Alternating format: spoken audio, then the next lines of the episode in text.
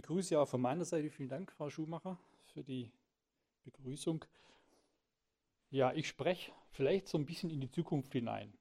Es sind hier relativ wenige Menschen, aber wir wissen, dass das Podcast nachher von vielen gehört wird. Deswegen begrüße ich alle, die dann irgendwann mal den Podcast hochladen werden und zuhören werden. Also in beide Richtungen, den Gruß hier in die Gegenwart und dann in die Zukunft. Frau Schumacher sagte schon, ähm, viele Jahre sind wir schon in der Kooperation Stadtbibliothek und die GLS Bank. Und wir machen das wirklich sehr gerne. Und es ist jedes Mal eine Freude, hierher zu kommen und aber auch uns Gedanken zu machen, wenn wir ins nächste Jahr gehen und uns überlegen, was könnte denn die Reihe Geld, Macht, Wirtschaft im Jahr 2022 dann uns bieten. Wir werden sehen, heute Abend haben wir ganz, eine ganz interessante oder ich will sagen, eine ganz wichtige Überschrift, um aus diesem allgemeinen Begriff interessant rauszugehen. Wir nehmen als GLS Bank, Sie gestatten mir vielleicht zwei, drei Sätze pro domo, wie es immer so schön heißt, sprechen zu dürfen. Ähm, wir nehmen als GLS Bank ganz unterschiedliche Perspektiven ein. Seit unserer Gründung eine sehr erweiterte Perspektive auf Geld und Wirtschaft und welche Aufgaben Banken haben. Genauso wie diese Reihe überschrieben ist mit Geld, Macht, Wirtschaft, die ja auch unterschiedliche Perspektiven abverlangt in diesem Verhältnis zwischen Geld, Macht und Wirtschaft. Und unsere erweiterte Perspektive der Bank, 74 gegründet als Genossenschaftsbank im Übrigen, war immer die, welche Aufgabe hat denn eine Bank, wenn sie sich als verantwortlichen, ganzheitlichen Akteur in der Wirtschaft versteht? Und dann wird man gar nicht umhin kommen, als sich ein sozialökologisches Fundament zu erarbeiten, sich Werte zu erarbeiten und sich zu überlegen, wohin muss denn Geld gebracht werden? Wo wird es denn gebraucht in Form von Krediten zum Beispiel? Und wenn man diesen Schritt noch weiter denkt und sich auch überlegt, welche Aufgabe haben wir denn als ganzheitlich verantwortliches Institut in der Gesellschaft, dann muss ich mich in die gesellschaftspolitische Debatte einstellen.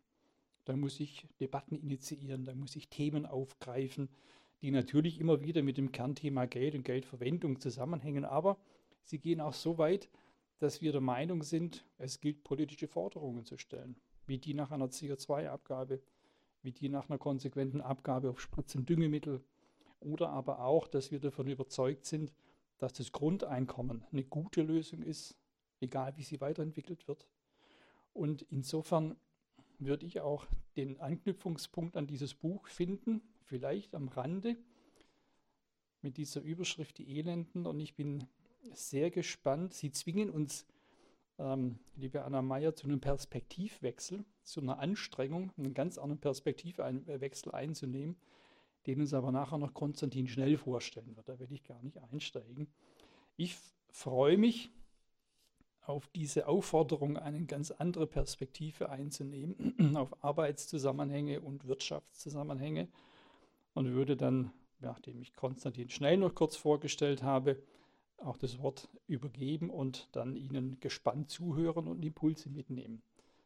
Konstantin Schnell ist auch schon bekannt und fast schon traditionsgemäß mit uns verbunden in dieser Reihe hier und wir freuen uns wieder auf Ihre Moderation, auf die Gesprächsführung von Anna Meyer als Journalistin, Reporterin und Buchautorin.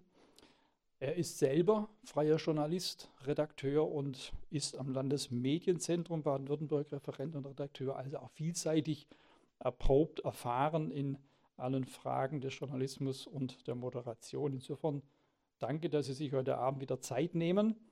Und nun mache ich das Pult hier frei, beziehungsweise die beiden Stühle, damit sie dann besetzt werden können und Sie uns das entgegenbringen, was es zu entgegenbringen gilt. Vielen Dank. Soweit.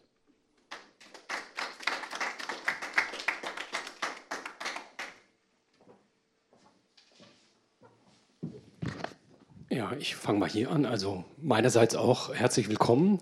Vielen Dank, Frau Schumacher, und vielen Dank, Herr Münch, auch für die netten Worte. Genau, mich haben Sie jetzt schon vorgestellt. Ähm, ich bin der Moderator, mein Name ist Konstantin Schnell. Und bevor es losgeht und wir die Anna Maya zu uns bitten, möchte ich ähm, nochmal darauf hinweisen, wir bezeichnen es auf, aber wenn Sie nicht möchten, dass Sie da erscheinen in dem Podcast und trotzdem eine Frage stellen, dann sagen Sie es einfach kurz. Ich will nicht aufgezeichnet werden, das ist vollkommen in Ordnung. Ähm, genau, und die, und die Anna Meyer, ich stelle sie jetzt mal so vor, wie es auf der Seite der Zeit ist. Das ist nämlich ihr aktueller Arbeitgeber. Anna Meyer wurde 1993 im Ruhrgebiet geboren. Sie studierte in Köln Literatur und Geografie und war danach Schülerin an der Deutschen Journalistenschule in München. 2019 war sie Redakteurin beim Zeitmagazin und Zeit, Zeitmagazin Online. Seit 2020 ist sie Redakteurin im Hauptstadtbüro der Zeit in Berlin. Sie haben vielleicht eins gemerkt, ich habe Anna Meyer jetzt sehr stark mit ihrer Ausbildung, und notabene ist eine Hochschulausbildung, also mit der Hochschulausbildung vorgestellt und mit ihrem Beruf. Und das ist eigentlich ganz spannend, denn genau darum geht es in den nächsten 90 Minuten, was eigentlich Beruf mit uns macht, was Beruf bedeutet und was eben auch kein Beruf zu haben oder ihn nicht ausüben zu dürfen mit uns macht. Ähm, ja, und so ist das in unserer Gesellschaft. Wir stellen uns gerne, also was machst du denn auf einer Party und dann kommt der Beruf. Ich möchte aber noch vorlesen, was Anna Meyer auch auf ihrer Seite stehen hat. Ich lebe in Berlin. Am zuhausesten bleibe ich allerdings im Ruhrgebiet, denn da darf ich alle Kacknase nennen und niemand nimmt es mir übel. Äh, Sie dürfen mich übrigens nachher alte Kacknase nennen, dann weiß ich, dass Sie es auch nicht böse meinen. Ähm, genau, also, jetzt heißen wir erstmal herzlich willkommen aus Berlin, Anna Meyer. Hier ist sie.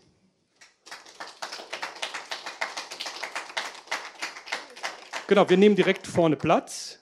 Es gibt also keine lange Lesung, sondern wir steigen direkt ins Gespräch ein und lesen aber auch zwischendurch oder schauen mal kurz zwischendurch ins Buch. Ja, vielen Dank erstmal für die nette Vorstellung. Wollte ich sagen. Alte Kacknase. Bin ich gut zu hören so? Also ist das. Ja, okay, gut. Genau. Ich habe das Buch, ähm, also erst einmal, ich glaube, heute das wird echt eine spannende, ähm, eine spannende Veranstaltung hier. Ähm, als ich das Buch gelesen habe, habe ich wirklich unheimlich viele Sätze gefunden, die ich hochinteressant fand. Und mit einem würde ich gerne anfangen. Und zwar ist es der kurze, aber prägnante Satz. Arbeitslosigkeit ist dazu gedacht, Leben zu erschweren und zu zerstören. Das muss man erstmal verdauen. Arbeitslosigkeit ist dazu gedacht, Leben zu erschweren und zu zerstören. Vielleicht ähm, soll ich mal erklären? Erklär, erklären Sie mal, weil das ist, ich, er ist ja im Laufe des Buches, aber wenn man dann so hört, was ist damit eigentlich gemeint? Ähm, die Kernthese des Buchs ist ja, dass wir Arbeitslose brauchen und ähm, dass sie eine ganz zentrale Funktion in unserer Gesellschaft haben, dass man eigentlich Arbeit gar nicht denken könnte ohne Arbeitslose. Was sinnvoll ist erstmal, weil wir können auch das Gute nur denken, wenn es das Böse gibt. Wir können das Licht nur denken, wenn es den Schatten gibt und so weiter. Wir brauchen Dichotomien, Gegensätze.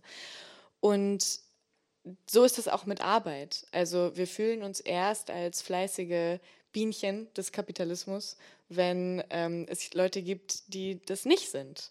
Und wir haben erst das Gefühl, dass wir verdienen, was auf unserem Konto ankommt, wenn es Menschen gibt, die nicht verdienen, was sie auf ihrem Konto haben. Und das ist die Funktion von Arbeitslosigkeit. Und damit ähm, dass dieser Gegensatz sein kann und damit Arbeit als das Gute gelten kann und nicht als das Nervige, was es früher mal, irgendwann war das mal so. Ne? Da hat man Arbeit als Plackerei oder tatsächlich als Mühe, als Plage noch gedacht, ähm, bis es dann irgendwann zu so einer Form der Selbstverwirklichung sublimiert ist.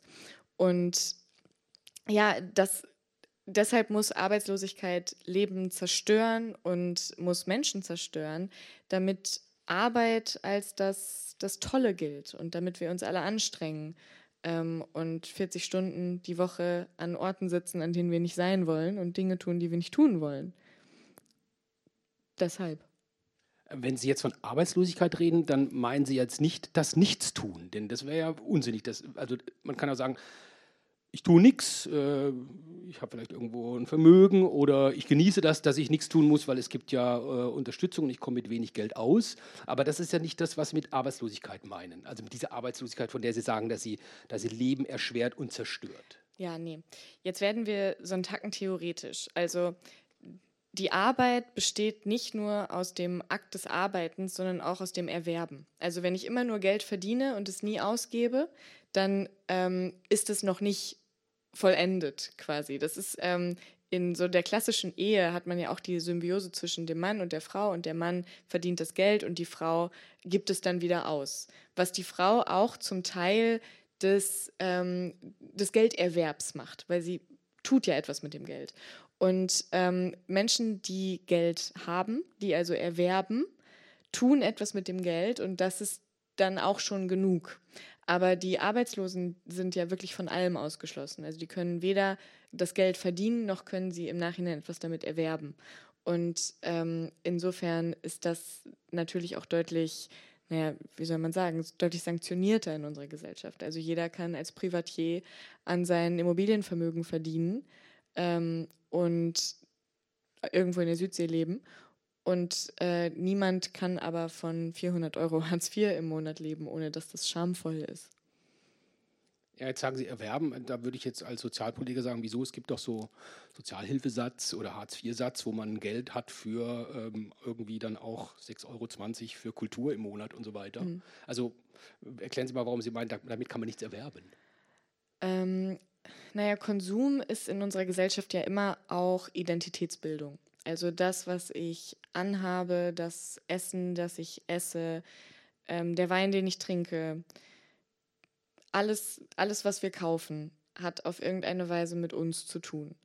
Und wer arm ist, also wer im Existenzminimum lebt, und ich lese das gleich ja noch vor, ähm, aber die Leute im Podcast hören das natürlich nicht, hm, deshalb erkläre ich es jetzt auch nochmal. Wer arm ist, wer im Existenzminimum lebt, das geht ein paar Jahre gut, oder vielleicht auch nur ein halbes Jahr, vielleicht auch nur ein Jahr. Und irgendwann ist die psychische Deformation durch die Arbeitslosigkeit äh, so stark, dass das wiederum in, eine, in einen Teufelskreis führt, in dem man dann auch nicht mehr, äh, sich, nicht mehr weiß, wie man sich eigentlich in der Welt bewegt. Und das führt dann wiederum dazu, dass man noch weniger Arbeitschancen hat ähm, und so weiter und so fort. Und das Erwerben mit diesen 300, 400 Euro, die das sind, ähm, ist nicht identitätsbildend, weil man sich ja nicht aussuchen kann, was man kauft. Man hat ja nicht die Wahl, sondern man kauft eben immer das Billigste. Das heißt, man verliert sogar auf einer psychologischen Ebene seine Identität. Weil, und das, das tut mir immer leid, wenn ich das sage, aber unsere aller Identitäten im Kapitalismus bestehen aus nichts als aus Geld. Es ist nichts anderes. Ähm, und es ist auch in Ordnung, wir kommen da nicht raus. Also es ist okay. Aber äh, das muss man dann den Arbeitslosen auch zugestehen, dass ihnen das eben fehlt. Also das, was Sie da zuletzt gesagt haben, das fand ich auch so spannend, als ich das gelesen habe. Aber ich frage jetzt mal vorab, äh, hat von Ihnen das Buch, äh, jemand das Buch schon gelesen? Ja, eine Hand geht nach oben, so ein bisschen. Ich weiß nicht, wie es Ihnen ging. Man kann es, glaube ich, auch hier nachher kaufen. Darf ich das so ein bisschen? Stimmt das? Äh, zum festgelegten Preis wie alle Bücher und signiert. Nee, genau. Also, ja, das ist ein gutes Beispiel. Da wurde gerade im Publikum gesagt, dass, dass man sich so ein Buch ja auch für seine Identität kauft. Und klar, wenn man sich so ein Buch kauft, dann bestätigt man sich selber, auch oh Mensch, ich bin immer ein politisch interessierter, guter Mensch, dass ich mich hier, dass, dass ich das jetzt besitze, so das stelle ich mir jetzt ins Regal. Und es ist auch in Ordnung, ich profitiere davon, Sie alle profitieren davon. Verschiedene Menschen werden glücklich dadurch, aber es ist natürlich, ähm, man muss sich das einfach bewusst machen, finde ich. Ja, ich fand es eben auch so spannend. Genau das ist mir bewusst geworden, dass wir eigentlich dadurch, dass wir Geld ausgeben, und zwar Geld, das über das Existenzminimum hinausgeht, also über das tägliche, selbst beim täglichen Lebensmitteleinkaufen, dass man sich dadurch immer selber definiert. Eigentlich ist einem das klar, aber das ist mir hier nochmal umso klarer geworden, dass jeder Akt des Kaufens tatsächlich ein Akt der, der, der, der Persönlichkeits- oder des was macht meine Persönlichkeit aus, ne? was ich kaufe. Das fand ich, also, das war auch ein bisschen so, ein bisschen so, aha, guck mal, also Buch auch nicht über mich, weil das ist ein Buch über die Elenden und ich gehöre nicht glücklicherweise nicht dazu, aber ich habe viel über mich auch gelernt. Ähm, insofern total spannend. Aber jetzt reden wir nicht so viel über das Buch, sondern ähm, vielleicht fangen Sie tatsächlich mal an. Ja. Äh, ich glaube, das ist ganz der Anfang. Genau, es ist ganz der Anfang. Ähm, das äh, ist der Prolog, der entstanden ist, als das Buch eigentlich schon fertig war. Und ähm, mein Lektor zu mir sagte, Anna, du hör mal, du hast jetzt ein ganzes Buch darüber geschrieben, wie scheiße Hartz IV ist. Und ich war so, ja. Und er war so, ja, aber du hast nirgendwo erklärt, was Hartz IV eigentlich ist. und dann musste ich, dann habe ich noch den Prolog geschrieben, wo dann ganz viele Zahlen drin sind. Ich, das Buch ist ja biografisch ähm, und dieser Prolog ist ja der Versuch, äh, im Allgemeinen zu beschreiben, wie es Menschen ergeht, die arbeitslos werden. Äh, weil meine Erfahrung also ich war ja nie arbeitslos, ich war nur äh, ein Kind, das von Hartz IV gelebt hat, aber weil natürlich die Einzelerfahrungen ähm, immer ein schlechtes statistisches Beispiel sind. Ähm, und trotzdem gibt es eben Dinge, die sich verallgemeinern lassen. Und das habe ich versucht, damit äh, auf den Punkt zu bringen, weil um manche Zahlen kommt man nicht so richtig rum. Ja, bei den Zahlen wird es dann auch klar, äh, was Sie vorhin gemeint haben, äh, mit, ähm, dass Konsum identitätsstiftend ist. Und wenn man dann irgendwie nur, äh, wie war das, äh, 10,36 Euro für Gaststättenaufenthalte hat pro Monat, dann ist das nicht mehr identitätsstiftend. Weil das reicht ja irgendwie gerade in Stuttgart wird es für zweieinhalb Bier reichen. Das war es dann schon. Ja, man gibt es ja sowieso für anderes aus. Also ja, ja. am Ende.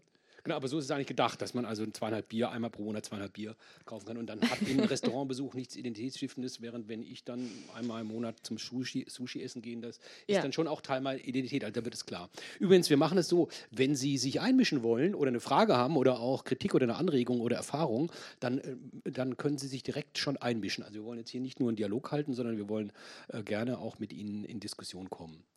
Ähm, was aber ich fange jetzt trotzdem mal an, aber Sie können jederzeit sich melden. Ähm, was winken Sie einfach. Genau, winken Sie laut. Winken Sie laut. ähm, was mir so scheint, was da rauskommt, und Sie haben es, glaube ich, auch angedeutet, aber auch gesagt, ist, dass die, Arbeits-, die Langzeitarbeitslosen Arbeitslosen unsichtbar sind. Das, so würde ich es mal formulieren. Mhm. Weil die leben nicht da, wo ich lebe. Ich lebe hier in so einem Wohnvorort, Weilendorf heißt der in dem Fall. Ähm, die leben irgendwo anders, die trifft man auch nur bei Aldi, wo ich auch selten bin. Das ist jetzt wäre mein, mein Vorurteil. Aber ist es denn so? Sind sie unsichtbar? Ähm, naja, es gibt ja, äh, nein, also, ich, ich fange ganz vorne an. Ähm, die Tradition, die, dass man ungefähr ein Prozent der Gesellschaft aus der Gesellschaft ausschließt, ähm, die gibt es ja schon ganz lange. Michel Foucault beschreibt das ganz toll äh, mit den Leprosien, also den Häusern, wo die Leprakranken untergebracht wurden des Mittelalters. Ähm, die Leute wurden dahin gebracht und für tot erklärt und teilweise sind auch äh, arme Menschen ähm, dann in diese Leprahäuser gegangen, weil sie gesagt haben, ich nehme lieber die Lepra in Kauf und werde dafür da versorgt, bis ich an der Lepra sterbe, als dass ich so arm in der Gesellschaft lebe. So, und diese Leprahaus-Tradition wurde dann später fortgeführt ähm, mit äh, so Narrenhäusern. Ne? Also, dass man die, die Irren aus dem Dorf und die Arbeitslosen und eben häufig war, das hat sich das überschnitten. Ja, also die Leute waren meistens arbeitslos und irre, hat man so um 1600, 1700 in äh, Narrenhäusern untergebracht. Und die haben da auch, so wie heute, Arbeitsbeschaffungsmaßnahmen tatsächlich, das ist ganz lustig, einfache Arbeiten verrichtet. Also so kleine Dinge äh, gemacht. Ähm, und dann hat man aber das irgendwann wieder gelassen, weil man festgestellt hat, es lohnt sich finanziell nicht. So wie Arbeitsbeschaffungsmaßnahmen ja auch. Also diese Erkenntnis ist 500 Jahre alt. Ähm, und genauso ist es heute, also diese Irrenhäuser waren sowas wie eine, ja, waren auch ein Abgrenzungsmechanismus. Also da wollte man nicht hin. Man wollte nicht zu den Irren und äh, zu den Arbeitslosen und zu denen, die eben das Schlechte tun. Und genauso ist es heute. Wir haben diese Leute ähm, irgendwo an den Stadtrand gekarrt, wo sie in den Sozialwohnungen sitzen, ähm, in sogenannten Problemvierteln. Und äh, im besten Fall muss man da als wohlhabender Mensch nie hin. Ähm, und gleichzeitig zeigen wir sie aber her, weil wir sie ja brauchen für die Abgrenzung, in Medien. Also auf RTL 2 läuft eigentlich den ganzen Nachmittag nichts anderes als Arbeitslosenkino, ähm, was dann wiederum auch zu großen Teilen fake ist. Ne? Also da werden die Leute dazu angehalten, bestimmte Dinge zu tun. Die werden auf eine bestimmte Weise gecastet. Die bekommen natürlich dann Geld dafür, weshalb sie auch alles machen. Die sind ja von diesen Fernsehleuten komplett abhängig. Ähm, und dieses Herzeigen ist aber ein total wichtiger Mechanismus weil darin besteht unsere Abgrenzung.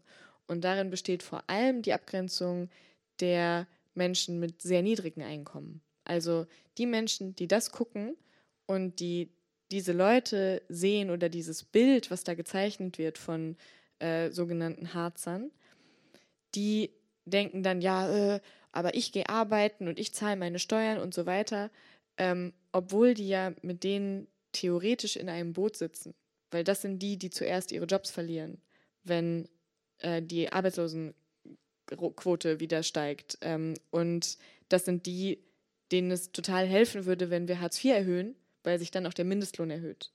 Und so, also ähm, insofern, ja, sie sind unsichtbar, aber nein, sie sind auch nicht unsichtbar. Jetzt habe ich eine sehr lange Antwort gegeben auf diese sehr einfache Frage. Ja, aber sehr gut. Da geht es nämlich auch ein bisschen um Mediendarstellung und das können uns ja, mhm. wie Arbeitslose dargestellt werden äh, sollen und auch dargestellt werden. Da können wir uns gleich noch unterhalten. Aber jetzt müssen wir noch mal eine sagen, weil Sie sagen, ein Prozent der, der, Bevölkerung ähm, grenzt man aus, aber es sind ja auch deutlich mehr, viel mehr. Mhm, ja, wobei ich würde sagen, ähm, ich glaube, so richtig harter Kern Langzeitarbeitslosigkeit sind es ein bis zwei Prozent. Zwei Prozent vielleicht. Also die Menschen, die ähm, schon länger arbeitslos sind oder jetzt gerade arbeitslos sind und dann aber wieder eine Chance haben, in Beschäftigung zu kommen und so. Klar, ähm, es sind aber jetzt gerade keine 5 Prozent und gleichzeitig gibt es ja eben immer so eine Fluktuation. Ne? Mhm. Wobei in dem Buch geht auch vor, sind ja auch eine ganze Menge Kinder. Ich glaube 1,9 Millionen Kinder, also knapp 2 Millionen Kinder leben in Deutschland äh, mit dem Hartz-IV-Satz. Genau, das sind die, die so erhöht sich dann die Zahl der Menschen, die von Hartz IV leben, aber die Kinder sind ja eigentlich nicht arbeitslos. Ne? Also ja. die würden jetzt nicht im engeren Sinne in diese 1% reinzählen. Ja. Auch wenn sie natürlich auch in diesen äh, Häusern wohnen und auch ausgeschlossen werden. Ja. Also das ist jetzt, Sie haben jetzt gesagt, ähm, die Hartz, wer, wer, wer prekäre Jobs hat, das ist ja genau, die sind ja finanziell gar nicht so weit weg von denen, die, ähm, die Arbeitslosengeld oder Hartz IV bekommen, aber die sehen sich nochmal komplett anders. Weil, weil, die, weil, die auch, weil die auch Arbeit haben und dadurch irgendwie der Leben, da gehen wir darauf zurück, was Sie vorhin sagten. Die haben Arbeit und denen ihr Leben hat einen Sinn, während äh, das ist ja so ein bisschen, Arbeit ist ja auch sinnstiftend und das ist ja genau das, was den Arbeitslosen auch fehlt, was die beiden Gruppen unterscheidet. Ich hänge total in einem Buch fest, das ich heute gelesen habe auf der Zugfahrt hierher. Ähm, deshalb zitiere ich jetzt daraus und nicht aus meinem Buch. Okay. Ähm, da habe ich gelesen, dass Platon geschrieben hat, ähm, dass die Welt äh, nur durch Glauben funktioniert. Also diejenigen, die arbeiten, ähm, also richtig arbeiten, nicht in der Agora irgendwelche Versammlungen abhalten, ja, ähm, die müssen daran glauben, dass sie dazu bestimmt sind, so zu leben. Also dass sie dazu bestimmt sind, die harte Arbeit zu tun. Ähm, und dieser Glauben, das halte ich für eine total richtige Beobachtung. Ähm, Props an Platon von mir jetzt, ne? Kann er sich noch was von kaufen. Ähm, also, aber nein, weil wir uns alle einreden müssen, dass wir da, wo wir sind, richtig sind, um uns nicht permanent scheiße zu fühlen. Also wenn man, wenn man, nehmen Sie an, Sie hätten jetzt als Bauarbeiter diese Bibliothek gebaut und es war echt keine schöne Zeit, die sie hatten. Ähm, es war morgens früh aufstehen, es war Regen, es war kalt, es war Sonne, sie haben sich verbrannt. Ähm, die Kollegen waren vielleicht auch unangenehm, vielleicht waren sie sogar ein rumänischer Schwarzarbeiter, man weiß es nicht. Ja? Äh, und dann gucken sie auf diese Bibliothek und dann spüren sie ja nicht den Schmerz, sondern sie sehen das Haus, das sie erschaffen haben. Und sie sehen, Mensch, toll, eine Bibliothek und ich habe daran mitgearbeitet. Obwohl eigentlich wir, die wir hier sitzen, auf dem Blut und dem Schweiß dieser rumänischen Schwarzarbeiter, sorry, dass ich das jetzt unterstelle, aber theoretisch, ja, äh, auf dem Blut und dem Schweiß dieser rumänischen Schwarzarbeiter sitzen, ähm, die einem ja eigentlich leid tun müssten, die sich dann aber selbst in dem Moment nicht leid tun, weil sie daran glauben, dass das so richtig ist, weil wir ein riesiges System eingerichtet haben mit Ideologien und Erzählungen, ähm, darüber, dass jeder seines Glückes Schmied ist und dass wir schon genau da richtig sind. Und deshalb hassen Menschen in Niedriglohnjobs die Arbeitslosen, ähm, weil sie glauben, dass sie ja was tun. Sie tun das Richtige. Sie arbeiten nämlich, auch wenn sie in Wirklichkeit einfach nur ausgebeutet werden. Und weil sie, sie hassen sie deshalb, weil sie sagen, da könnte ich auch mal sein, also muss ich es, da könnte ich relativ leicht auch hinkommen. Es ist ihnen natürlich auch näher. Also ähm, dieses, je, je mehr, wobei das weiß ich gar nicht, ich glaube, das ist wahrscheinlich auch ein, ähm, ein Mechanismus, der nicht so ganz stimmt. Ich glaube, man kann auch als reicher Mensch die Arbeitslosen sehr stark hassen, weil ja dieser Mechanismus, diese Idee von Abstieg, die ist in uns allen. Also ich sage immer, sogar Donald Trump hatte Angst, seine Position zu verlieren. Und der muss sich wirklich keine Sorgen machen, dass er irgendwie arm wird. Aber wir haben alle Angst vor dem Abstieg und je größer unsere Angst vor dem Abstieg, desto mehr hassen wir diejenigen, die da unten schon sind. Mhm. Weil wir diese Version von uns selbst hassen.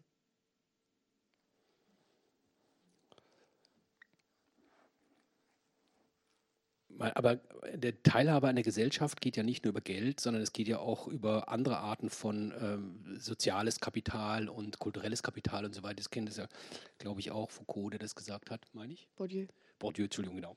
Der war das. Genau, ähm, aber Sie sagen, diese, diese Teilhabe, ähm, die sozialen Codes, die, äh, die man in der Gesellschaft braucht, um anerkannt zu sein, genau das verliert man mit der Zeit. Das haben Sie eben auch, auch vorgelesen. Mhm. So ein bisschen dieser wie man immer weiter dahin kommt, sich nicht mehr zu zeigen und dann eben kein, nicht mehr teilzunehmen. Ja, man verliert das, weil man kein Geld hat. Also ähm, das kommt ganz oft, ne, wenn, man, wenn man über das Buch redet, dass die Leute dann sagen, ja, wir müssen den Leuten eine Stimme geben und die müssen eine Gruppe werden und die müssen auch mal wohin gehen und warum sind die nicht hier? So, also, und dann sage ich immer, alles ist immer die Antwort, weil sie kein Geld haben. Weil im Kapitalismus wird alles aus Geld gemacht. Alles, alles. Sagen Sie mir irgendwas, was Sie in Ihrem Leben schön finden und ich sage Ihnen, wo, an welcher Stelle Sie dafür bezahlen, wo das aus Geld besteht. Ähm, das ist tatsächlich ein ganz lustiges Spiel, wenn man einfach alles in Geldflüsse einordnet, weil das geht. Und deshalb glaube ich nicht an diese Idee von, ähm, von, dass es Teilhabe gibt für Menschen, die arm sind. Weil erst muss man die Armut auflösen. Erst darf es keine Armut mehr geben. Alle Leute müssen genug Geld haben, um das zu tun, was sie wollen. Ähm, und dann kann man darüber reden, wie haben die Leute jetzt teil, die wir die letzten 20 Jahre ausgeschlossen haben. Ich gucke mal rum, ob es dazu einen Kommentar gibt. Ja, ich habe es irgendwie geahnt. Äh, gehen, Sie, gehen Sie bitte zum, zu dem Mikrofon, das ist da am anderen Ende des Raumes, aber dann hören wir Sie besser und wir können die Frage auch ja, vom Mikrofon dürfen Sie gerne abnehmen, weil sonst wird es auch undeutlich möglicherweise. Sie tun mir alle so leid mit den Masken. In ja. Berlin tragen wir keine Masken mehr. Ja, Baden-Württemberg ist ein bisschen hinterher. so, bitteschön. Muss ich da noch wahrscheinlich irgendwas ein? Nee, es ist an, wir hören Sie gut. Aha. Also Sie haben jetzt mehrmals den Ausdruck, Begriff Kapitalismus verwendet, äh, ohne jetzt eine genauere Beschreibung dafür abzugeben, außer dass eben alles über Geld vermittelt ist. Können Sie vielleicht mal ein bisschen näher erklären, was Sie eigentlich unter diesem wirtschaftlichen oder gesellschaftlichen System verstehen und in welchem Zusammenhang Sie das setzen, auch mit dem Thema der Arbeitslosigkeit konkret? Ich würde sagen, ähm, ein konstituierendes Merkmal des Kapitalismus ist Konkurrenz zwischen Menschen.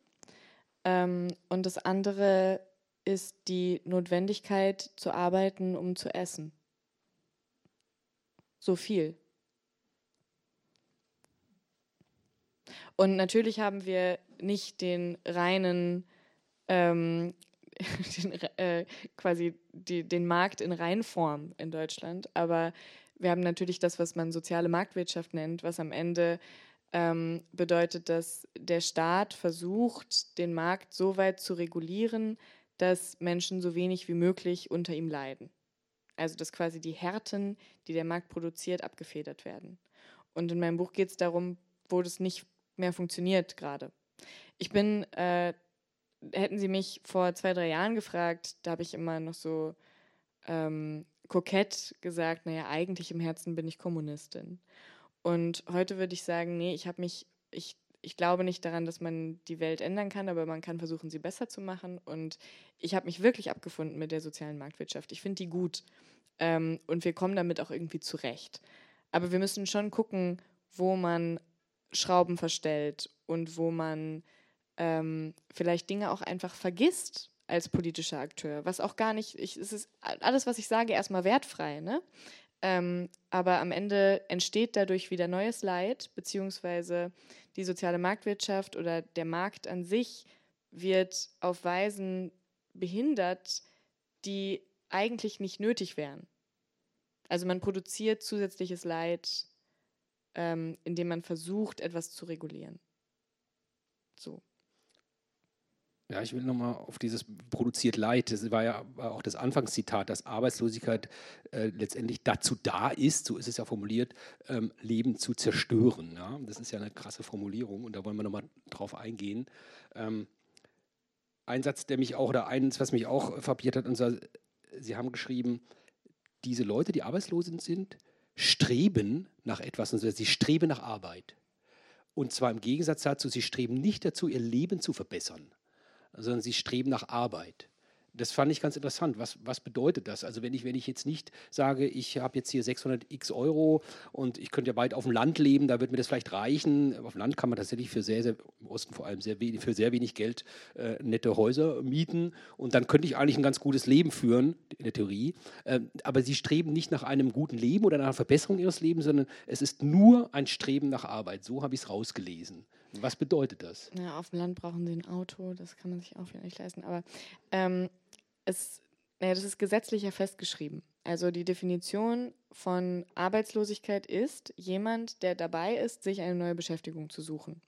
Das heißt, man wird in eine Identität gezwungen, die nur daraus besteht, dass man selbst nicht vollständig ist.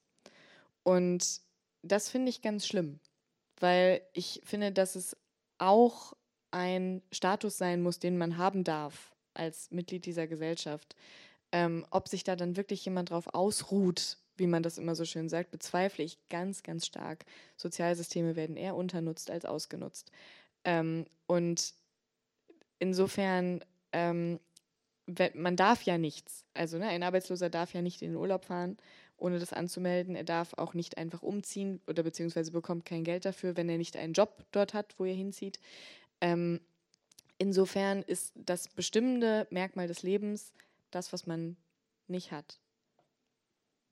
Darf ich auf einen Satz zurückkommen, den Herr Münch gesagt hat, der mir eingefallen ist? Ja, gerne. Beziehungsweise, äh, das fand ich ganz interessant im Kontext ähm, Banken und wie man Geld verwendet und so äh, und wofür man einsteht. Ich glaube, dass wir gerade bemerken, dass ähm, der sogenannte Kapitalismus daran krankt, dass es so viele arme Menschen gibt. Weil die reichen Menschen geben ja ihr Geld so wenig aus. Also die geben das für Luxus und so auf, aber halt hauptsächlich für Immobilien und nicht im kleinen Buchladen um die Ecke. Und äh, das ist ein großes Problem, dass wir quasi zu wenig Leute haben, die Geld haben, um es in den kleinen Buchladen zu tragen oder ins Café oder so. Äh, und dadurch Innenstädte sterben. Und das heißt, am Ende, es ergibt für den Markt total Sinn, wenn wir, wenn Menschen mehr Geld haben, weil dann alle auf einmal mehr Geld haben. Sie stöhnen, aber ich habe recht. Äh, ja.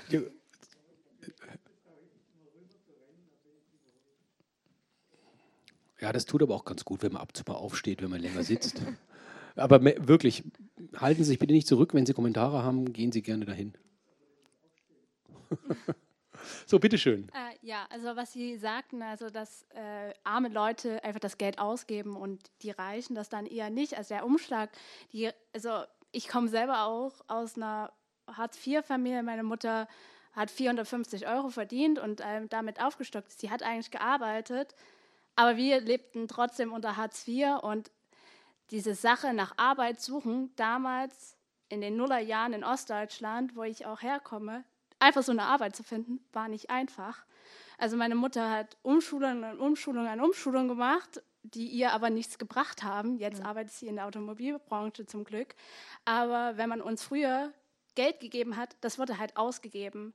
Und das bringt dem Kapitalismus ja so viel mehr, wenn arme Leute halt Geld ausgeben, anstatt reiche Leute, die sich dann Immobilien kaufen oder äh, wo das ja dann auch der Vermögen immer weiter anwächst, anstatt dass in die Wirtschaft reinfließt und somit zum Beispiel die Kassiererin davon profitiert, die dann auch einen höheren Lohn bekommt, die bekommt einen höheren Lohn, kann sich dann eine Urlaubsreise leisten, dann profitiert der äh, Tourismus und so weiter. Das geht ja immer weiter. Am Ende kommt es klar beim, beim Reichen irgendwann an.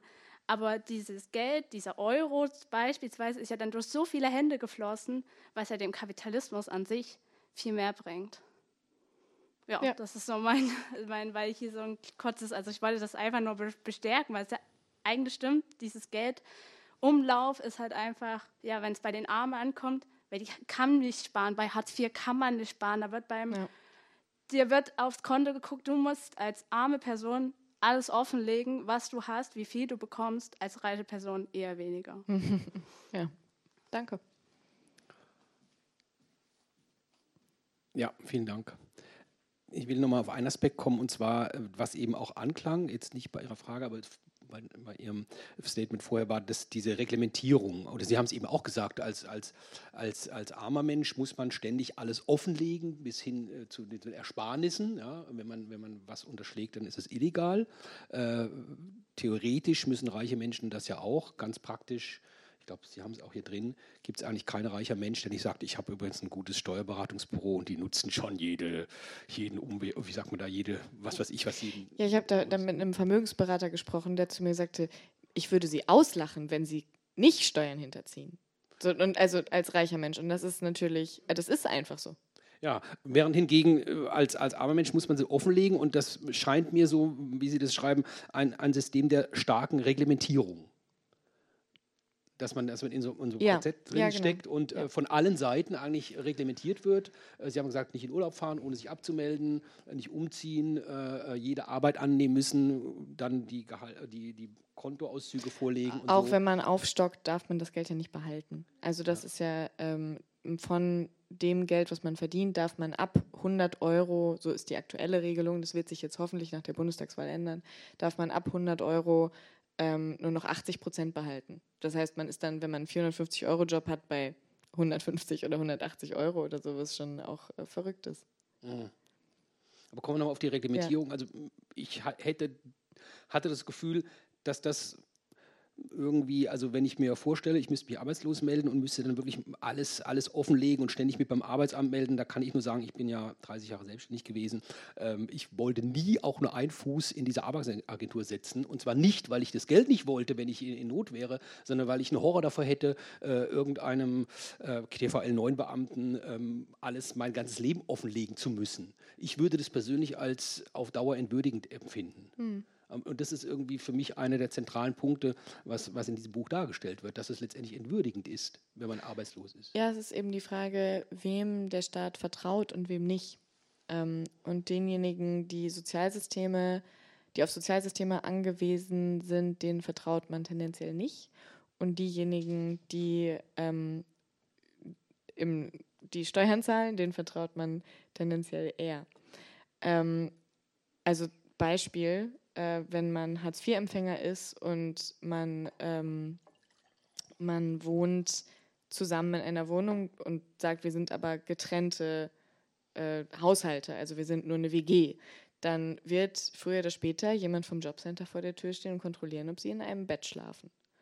Und ähm, wenn man aber andersrum sagt, ach Mensch, dieses dritte Zimmer, äh, wo eigentlich irgendwie die meiste Zeit eine gute Freundin unterkommt oder so von mir, das melde ich mal als Arbeitszimmer an, dann wird es höchstwahrscheinlich das Finanzamt. Also es kann passieren. Es kann passieren, dass sie wollen, dass man eine Zeichnung macht von dem Zimmer oder im schlimmsten Fall kommt vielleicht jemand vorbei und fragt, ob ein Bett drin steht. Aber eigentlich muss man den auch nicht reinlassen. Also ne, es, es wird wahrscheinlich nicht kontrolliert, weil der Aufwand zu groß ist und dann sagt man, ja mein Gott, dann soll der seine 800 Euro nehmen, die er dann von der Steuer absetzt. Und das ist natürlich absurd. Also das ist ja, ist ja entwürdigend, ein Mensch zu sein, dem der Staat so wenig vertraut. Weil wenn man schon hingeht und sagt, ich möchte bitte äh, diese entwürdigende Summe Geld haben im Monat, ähm, dann sollte man doch sagen, gut, das wahrscheinlich brauchst du es echt. Jetzt könnte man den Spieß natürlich auch umdrehen und sagen, es gibt eine ganze Menge Leute, die sich um Arbeitslose kümmern. Also um mich kümmert sich keiner, äh, sage ich mal. Nicht mal der Finanzbeamte, da bin ich auch froh drum. Aber es gibt eine ganze Menge Leute, die sich um, um Arbeitslose kümmern. Beim Arbeitsamt wird einem geholfen, wieder in den Job zu kommen. Es gibt Leute, die Umschulungsmaßnahmen für mich machen, wenn ich arbeitslos wäre. Vielleicht kommt sogar jemand vom Sozialamt und sagt, na, wie sieht es aus mit Ihrer Waschmaschine? Vielleicht kommt jemand vom Jugendamt und sagt, wie geht es denn Ihren Kindern? Also auf den ersten Blick sieht es dann so aus, als gäbe es eine ganze Menge Leute, die sich um die kümmern. Und es gibt ja auch eine ganze Menge Leute. Ist ja, ist ja der Fall. Äh, ja, also es hat sich natürlich eine riesige Industrie um dieses System Hartz IV gebildet. Ne? Und das meinte ich auch mit den ähm, Regularien in der sozialen Marktwirtschaft, die dann am Ende die soziale Marktwirtschaft eigentlich zerstören. Also zum Beispiel diese Umschulungsinstitute, äh, ähm, Sie hatten es ja eben auch erwähnt, ähm, das sind, also ich erzähle immer die gleiche Geschichte dazu, nämlich die von meinem Vater, wie er von so einer Umschulung nach Hause kam. Und mein Vater hat Abitur. Und er kam nach Hause und hatte Zettel dabei mit Bau Bauernhoftieren drauf. Und musste da dran schreiben, Kuh, Kalb, Schwein, Ferkel und so weiter. Und ich war so, was ist das? Und er war so, das ist aus meiner Umschulung heute. Weil die Leute gelten dann halt kurz nicht als arbeitslos und deshalb setzt man die in diese Umschulung und den Leuten da ist es vollkommen egal, wen sie da ausbilden, wer da sitzt. Hauptsache, die sind beschäftigt, Hauptsache, die kommen dahin. Ähm, meine Mutter hatte mal einen Kurs, wo sie einfach täglich mit anderen Frauen einfach kochen musste. So, die Frau hat wirklich mit Kochen nichts am Hut, aber dann stand sie da und, ähm, und, ich glaube, dass, äh, und ich meine, diese Umschulungsinstitute bekommen wirklich ein Heidengeld. Das ist, die verdienen an jedem Arbeitslosen täglich den Satz, den der an Hartz IV bekommt. Und da muss ich sagen, das ist einfach krasse Geldverschwendung. Genauso wie das Hinterherlaufen ähm, bei Sanktionen oder bei Geschenken an Arbeitslose. Ne, da muss man, also teilweise, wenn man Geld geschenkt bekommt aufs Konto, muss man es davon ab geben. da gibt es einen riesigen bürokratischen Apparat, der sagt, Sie haben da noch drei Euro, die Sie uns zurückgeben müssen. Und da, das ist, ist ja. Insofern gibt es eine große Industrie, was Sie sagten. Ähm, viele Menschen verdienen daran Geld, dass manche Menschen arm sind. Ja, da haben wir doch die Antwort, was Kapitalismus ist. Jetzt möchte soll, soll ich kurz nee, gehen Sie, gehen Sie. Ich dachte, ich lese kurz eine Stelle, weil ich weiß, also ne, wir haben ja vorher darüber gesprochen, es gibt ein, ein Kapitel in dem Buch, ich moderiere das schon mal an, während Sie zum Mikro gehen, über soziale Arbeit. Ja, ja, genau, da kommen wir gleich ja. nochmal drauf, ja. aber gerne. Also ähm, diese Hartz-IV-Regelung, die gibt es ja ungefähr seit 2002, die ist eingeführt worden von der Regierung Schröder. Ähm, das wissen ja alle hier und ähm, hatte natürlich das Ziel, auch zu reagieren auf die Veränderungen im Arbeitsmarkt und an, auf die Anforderungen der Industrie. Einerseits äh, immer höhere Qualifikationen verlangt, auch im, Zusammenhang mit der Digitalisierung und so weiter, und andererseits immer mehr Tätigkeiten, die relativ wenige Qualifikationen benötigen, Hilfsarbeiten und ähnliches.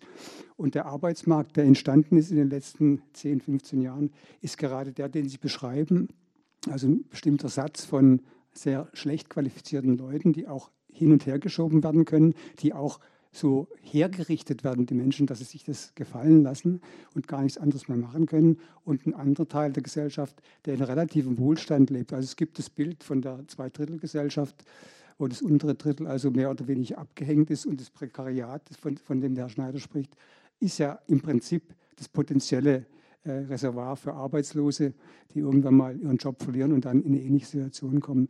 Ähm, also der Kern, deswegen habe ich danach gefragt, äh, was Sie unter Kapitalismus verstehen, ist im Grunde noch dies, dass der größte Teil der Menschen hier über nichts anderes verfügt als ihre Arbeitskraft, die sie verkaufen müssen, um am Leben zu bleiben.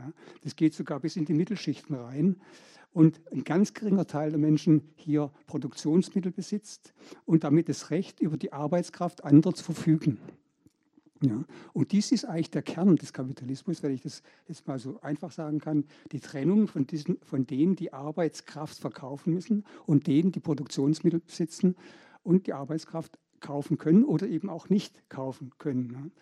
Und deswegen habe ich eigentlich von Ihrer ursprünglichen These, dass eine Funktion besteht, bei denen, also für die, die keine Arbeit haben, als Druckmittel, dass sie nämlich immer ständig gezwungen werden, ihre Arbeitskraft zu den günstigsten Bedingungen ja, anzubieten und sich ausbeuten zu lassen. Dieser Begriff, glaube ich, müsste in dem Zusammenhang auch fallen, dass es einen großen Teil der Bevölkerung gibt, die hier ausgebeutet wird und die auch psychisch so hergerichtet wird, dass sie sich nicht mehr dagegen wehren können oder wollen. Mhm.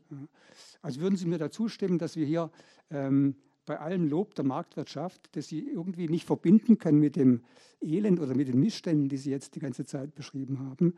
Denn schließlich ist es ja das Resultat von der Marktwirtschaft, ähm, dass diese Gesellschaft auf diesen Klassengegensätzen von Besitzenden und Nichtbesitzenden beruht und die entsprechenden Konsequenzen tagtäglich produziert. Also die Kernthese ist, es gibt diese Menschen, die sich ausbeuten lassen müssen. Ja. Und das ist doch eine These, die Sie auch. Ja. I have read my Marx. Wobei ähm, meine Marx-Rezeption wurde in verschiedenen Kritiken auch kritisiert. Ist auch in Ordnung. Ich habe wenig gelesen. Aber ich weiß, was Sie meinen.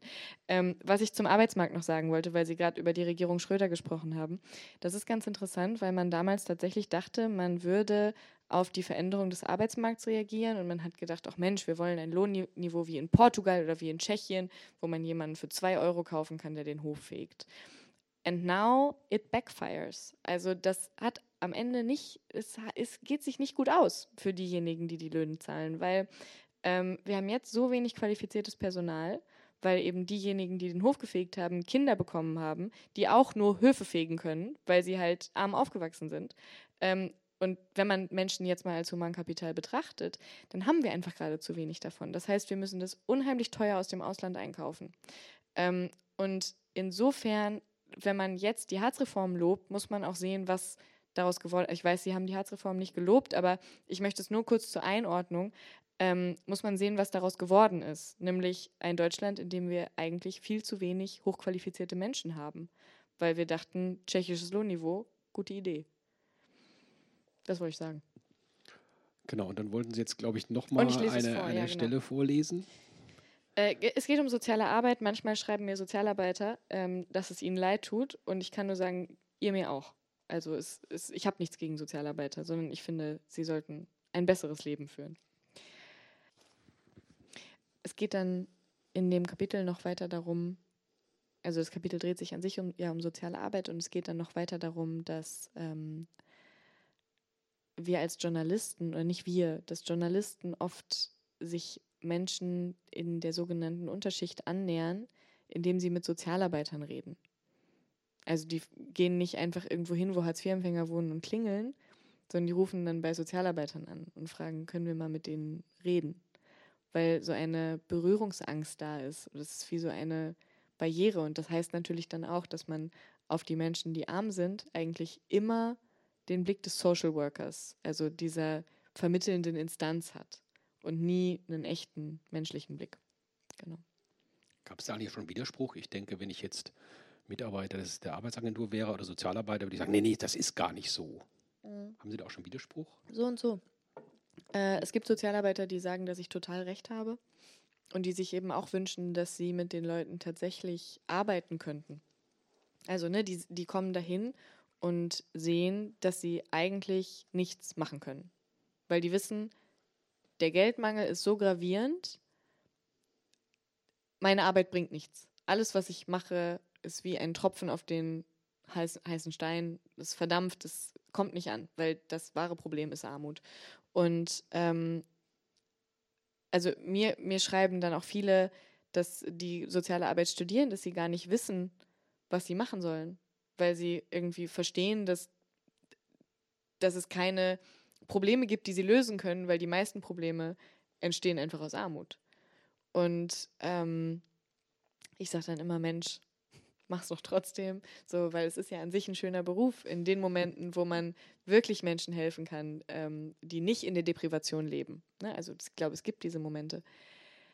Äh, und ich hatte mal mit einer Mitarbeiterin, beziehungsweise es gibt oft Mitarbeiter von Arbeitsagenturen, die auch sagen, es stimmt. Ähm, und die sagen dann aber, ich habe es aber immer anders gemacht. Das ist, gibt es auch.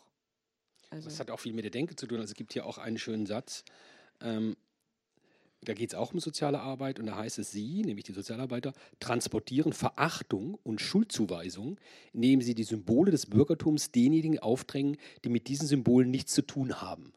Das heißt also, ähm, es geht ja nicht nur um Armut, sondern es geht auch darum, wie ich als Sozialarbeiter, der tendenziell vielleicht aus einem bürgerlichen äh, Milieu kommt, ja. eben äh, Verachtung und Schuldzuweisung unbewusst transportiere, indem ich eben, wie gesagt, lebt doch wie die anderen Bürger, geht doch ins Kino, ihr habt doch die 10 Euro oder geht dahin, wo es nichts kostet. Ja, oder, oder dass dann nämlich die soziale Arbeit mit den Symbolen des Bürgerlichen arbeitet. Also was es ja zum Beispiel ganz viel gibt, sind so, so Stadtteilcafés oder so, was ich total, total bescheuert finde, weil so arme Leute gehen halt nicht ins Café. Also denen würde es gar nicht einfallen, denen macht es auch, also es, es bringt keinen Spaß, es bringt einem auch nichts. Also ins Café geht man ja, um zu konsumieren. Mhm. So, und, und das ist, das ist eben so ein bürgerliches Symbol. Man denkt irgendwie, na ja, wenn ich mal was Schönes machen will an meinem Sonntag, was mache ich dann? Dann gehe ich ins Café. Ja, Mensch, dann lass uns doch hier mal vielleicht so einen alleinerziehenden Café einrichten, wo die ganzen armen Frauen wohnen. Und die ganzen armen Frauen wollen überhaupt keinen, Allein, überhaupt keinen alleinerziehenden Café, sondern die wollen in den Freizeitpark oder so. Also die wollen irgendwas machen, was Spaß macht. Und die wollen was erleben. Und das ist eben. Ähm, und das würde aber ein Sozialarbeiter niemals tun, weil er dazu verdammt ist, den Armen bürgerliche Ideale überzustülpen. Ja. Vielleicht kommen wir mal dahin, äh, zu überlegen oder darüber zu sprechen, wie man das ändern kann. Und ähm, mehrfach klang es schon an, ähm, ja, arme Menschen brauchen einfach mehr Geld. Ja.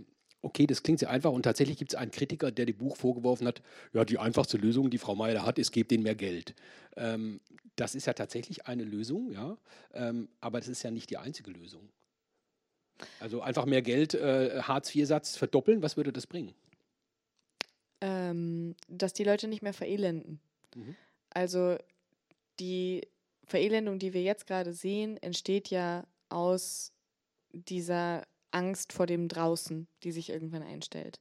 Weil wenn man kein Geld hat, man kann sich das, glaube ich, nicht so richtig vorstellen, wenn man noch nie arm war für eine längere Zeit, ähm, was das bedeutet. Also es ist wie so eine permanente Angst, ertappt zu werden dabei, aber auch das permanente Gefühl, dass man eigentlich überall nicht hingehört. Ähm, und dass alle wie, man, ist, man besucht permanent ein Theaterstück, wenn man vor die Tür geht.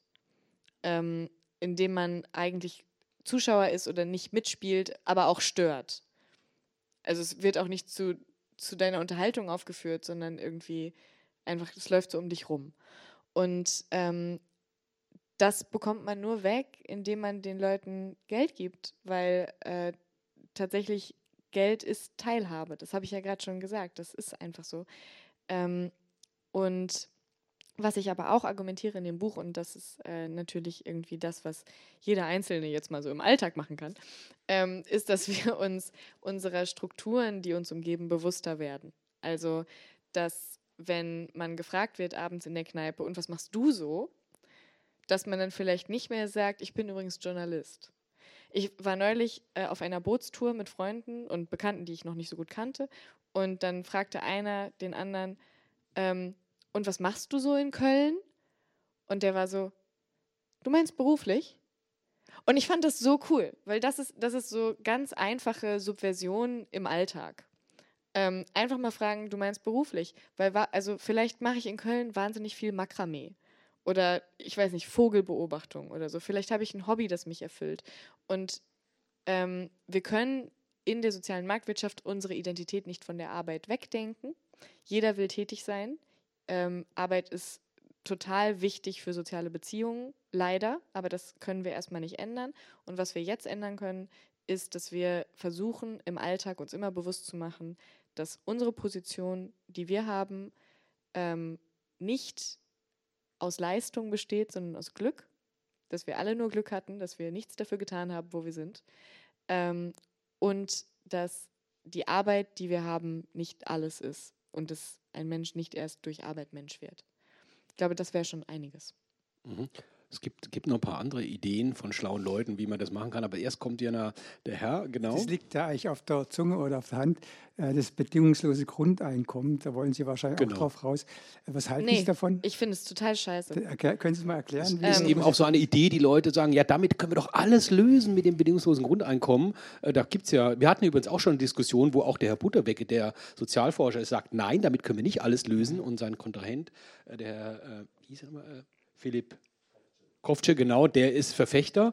Also es gibt durchaus auch, sagen wir mal, im linken Lager, ich darf mal Herrn Butterbecke in die Richtung stellen, ja, im Sozialforscherlager äh, Leute, die sagen, das ist nicht die Lösung. Aber sieht so aus. Und Sie sagen auch, das ist nicht die Lösung. Das bedingungslose Grundeinkommen. Ich sage es mal diplomatisch. Wenn all die Energie, die linke Gruppen und Personen und so verwenden, ähm, um das bedingungslose Grundeinkommen zu promoten und darüber zu sprechen und dafür zu lobbyieren.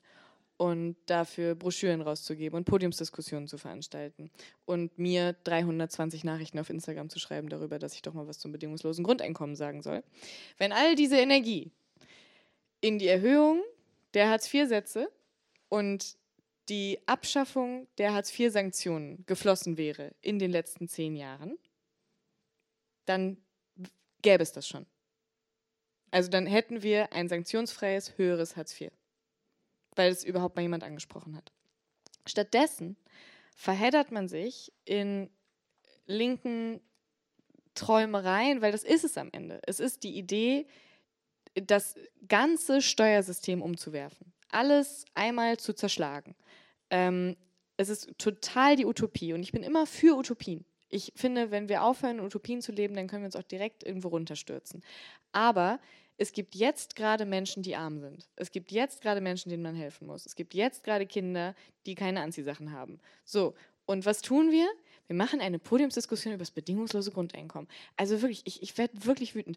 Ähm, weil alles, also wenn man jetzt mal faktisch gesehen, wenn man eine Grundsicherung hat, in der es keine Sanktionen gibt, das heißt, wenn ich irgendeinen Termin nicht wahrnehme oder wenn ich sage, nö, den Job will ich nicht machen, dann kann mir niemand von dem wenigen Geld, was ich bekomme, noch etwas wegnehmen.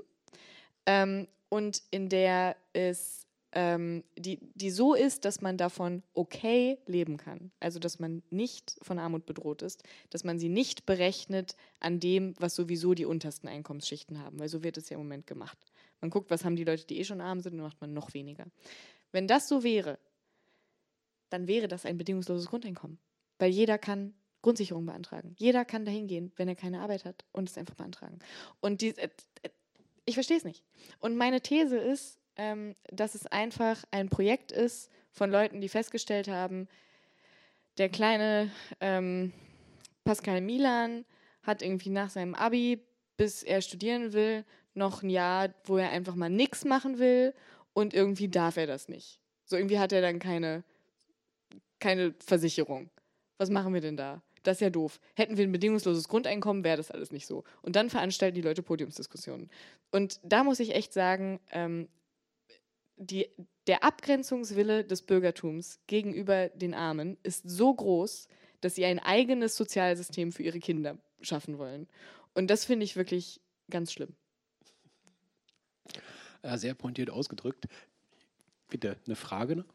Oder eine Anmerkung? Bitte schön. Nee, ähm, schon eine Frage. Ich, meine, ich bin, bin bei Ihnen jetzt, ob jetzt Grundeinkommen oder Ihre Lösung, dass man einfach die Grundsätze erhöht, das wäre wirklich pragmatisch und man sollte das tun.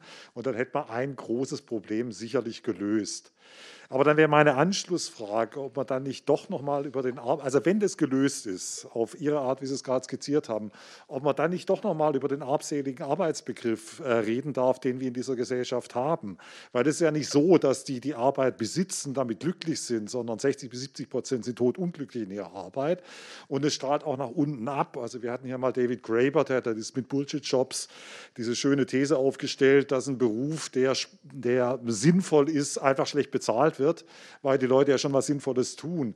Wir haben also durchaus Möglichkeiten, sich zu beschäftigen in dieser Gesellschaft, ähm, die nicht anerkannt werden und damit auch nicht genutzt werden. Also ist da nicht sozusagen nochmal was zu hinterfragen in unserem Verständnis von Arbeit, das dieses ähm, Elend auslöst. Total gerne.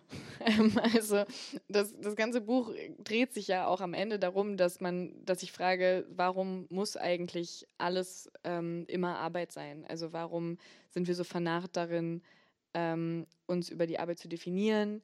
Warum, ähm, warum müssen wir überhaupt so viel arbeiten? Ähm, ich glaube, am Ende ist das auch äh, hauptsächlich Schikane. Äh, und warum ist es so schlimm, auch mal nichts zu tun? Ähm, mit David Graeber habe ich verschiedene, da, ich habe immer das Gefühl, das ist so eine These, die man in den Raum stellt ähm, und die total gut klingt, die aber am Ende, wenn man drüber nachdenkt, hat es immer noch andere Gründe.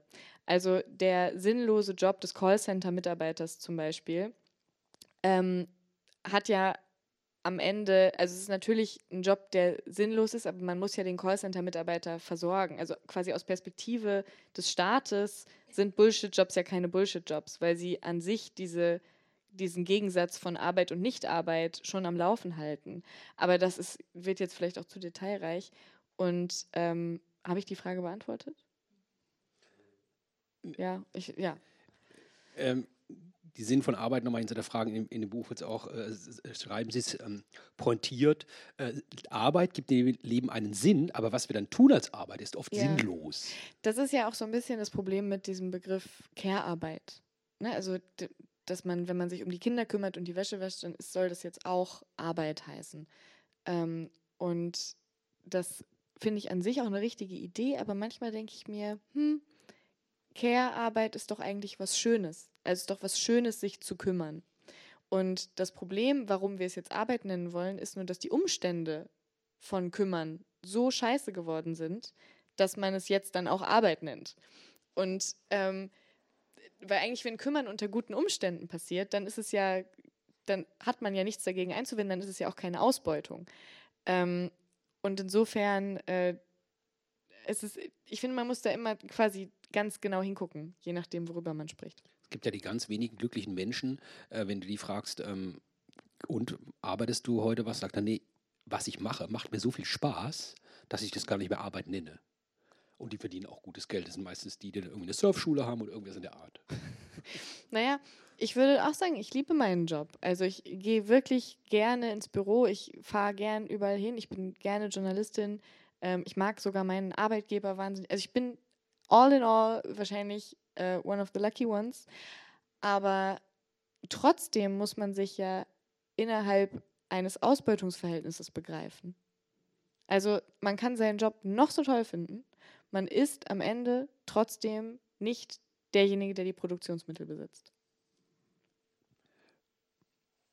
Der Weg gesellschaftliche Weg raus aus der Armut ist also gar nicht mal so schwer, äh, nämlich ähm, nicht das Grundeinkommen, sondern eine sanktionsfreie Grundsicherung und äh, anständige Grundsicherung. Das klingt sehr vernünftig und letztendlich auch irgendwie machbar, wenn man zum Beispiel Herren wie den Amazon-Chef besteuern würde, der, glaube ich, in den letzten zwei Jahren sein Vermögen von 80 Milliarden auf 120 Milliarden hochgekriegt hat. Aber das sind nur Grobzahlen, so ganz genau weiß ich jetzt nicht, aber die Größenordnung stimmt dann.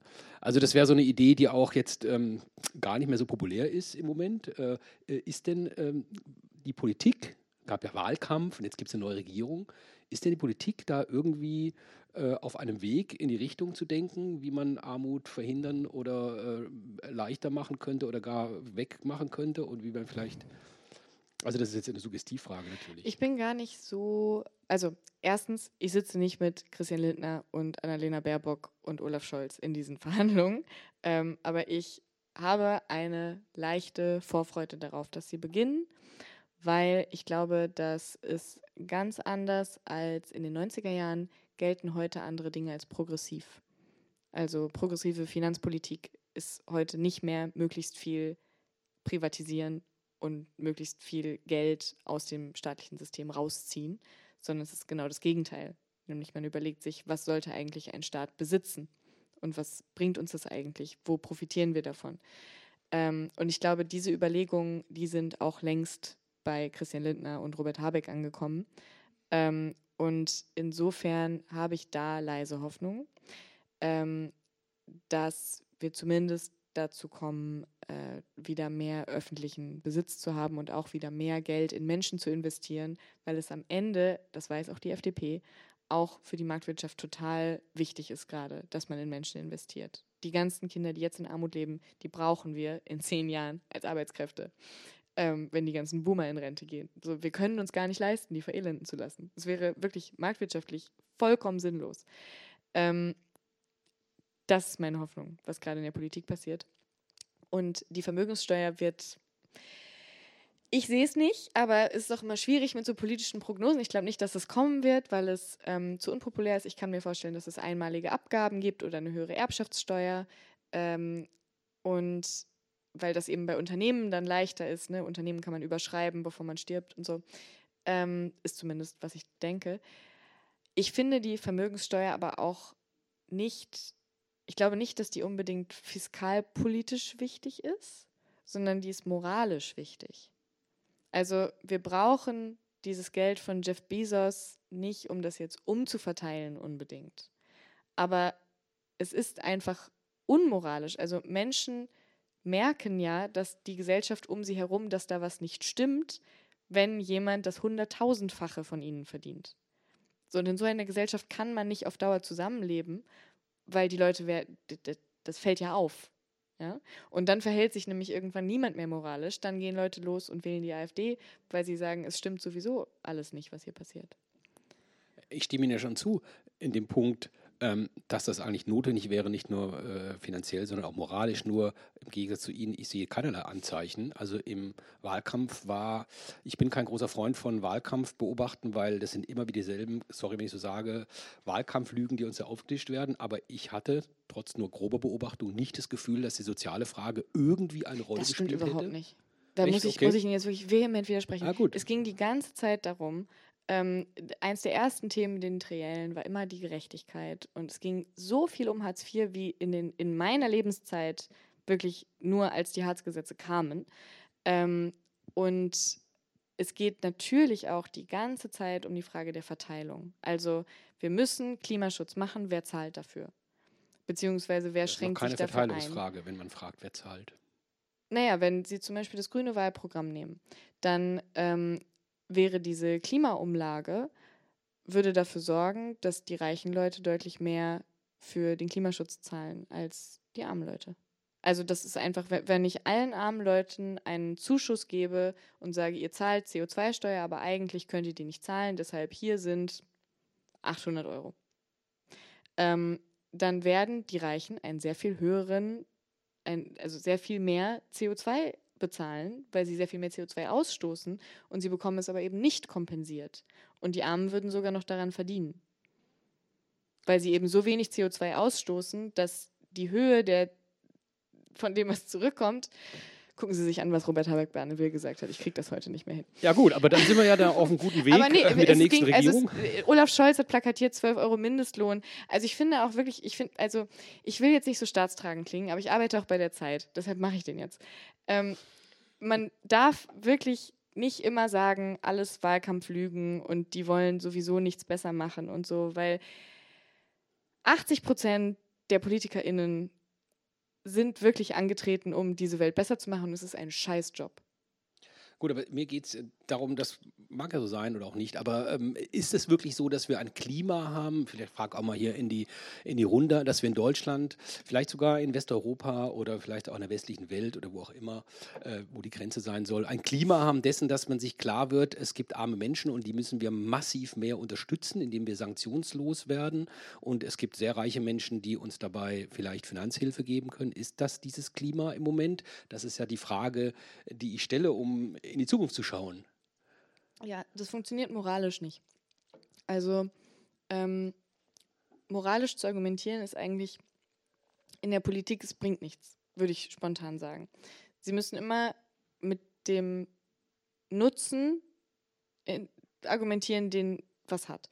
Und ähm, jetzt zum Beispiel diese CO2-Umlage heißt am Ende, meine Enkelkinder können noch auf der Erde leben. Es gibt keine starken Proteste gegen äh, Klimagesetze, die man macht, um das Klima zu retten. Und ähm, niemand wird noch ärmer durch Klimaschutz. So, also Klima müssen wir machen und dann macht man es halt so, weil es funktioniert dann. Und äh, je mehr Leute sich besonders ungerecht behandelt fühlen in der Gesellschaft, desto mehr Leute wählen AfD, desto instabiler werden Regierungen, desto weniger Gesetze kann man machen, desto ähm, anstrengender wird einfach alles für alle. Deshalb muss man eine, einen gewissen Anschein der Gerechtigkeit herstellen. Ähm, und deshalb wird dann irgendwann sowas wie eine Vermögenssteuer, eine höhere Erbschaftssteuer notwendig oder eine einmalige Klimaabgabe oder so. Und wenn man so argumentiert, dann liegt es eigentlich vor einem. Also dann liegt alles da, dass man es genau so machen muss. Und ähm, insofern nein, es gibt keine moralischen Mehrheiten dafür. Also be beziehungsweise doch, es gibt, glaube ich, in der Bevölkerung moralische Mehrheiten dafür, aber das führt nicht dazu, dass Politik das umsetzt. Ähm, aber es gibt einfach auch einen Nutzen. Ich will noch auf das zweite große Ding kommen. Eben war ja Grundeinkommen als Lösung. Äh, eine Lösung haben wir ja schon. Das ist tatsächlich ähm, wie auch immer es finanziert wird, was wir eben gesprochen haben. Aber eine große Lösung wird ja auch äh, eigentlich immer schon propagiert, das ist Bildung. Ja, Wege aus der Armut durch Bildung. ja. ja. Und das finde ich auch sehr schön, weil, äh, sagen wir mal, dem Bürgertum oder ähm, letztendlich auch mir, ich sage, ja, wenn die alle ganz tolle Abschlüsse haben und dann ganz toll studieren, dann werden sie automatisch reich. Ja. Da ist eine Frage, oder? Ja, gerne. Ja, nee, also sage ich auch wieder, besteht alles aus Geld.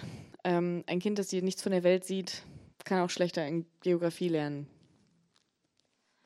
Okay. Beziehungsweise äh, Kinder, die brauchen das Geld einfach jetzt. Also gerade durch Corona haben wir gesehen, wenn ein Kind einen eigenen Schreibtisch hat, einen eigenen Laptop, kann es einfach besser lernen. Und was brauchen wir? Mehr Geld. Und das ist eine Sache, die wir jetzt brauchen. Aber wenn man in Bildung investiert, das ist eine Zukunftsinvestition.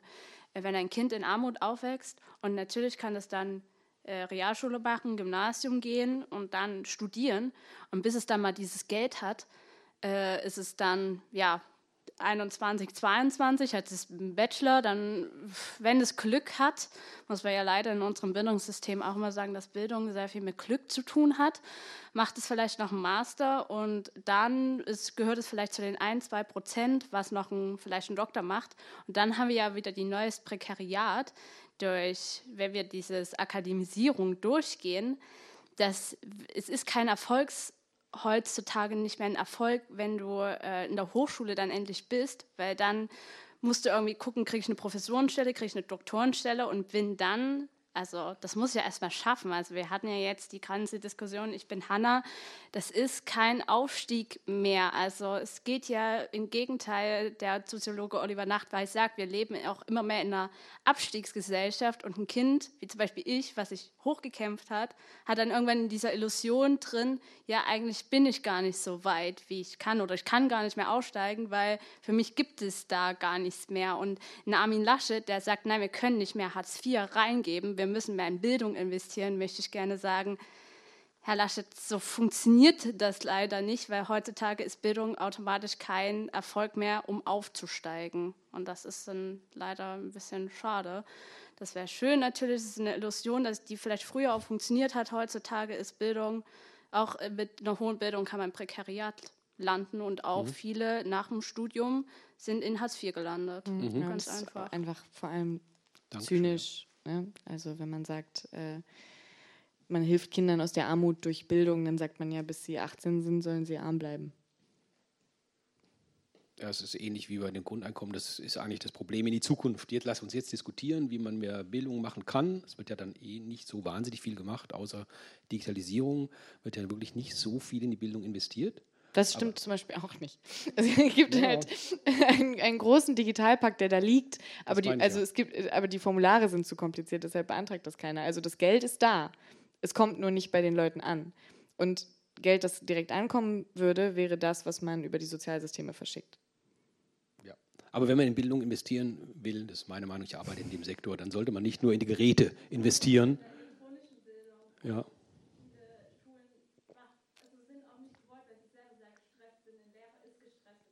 Ja.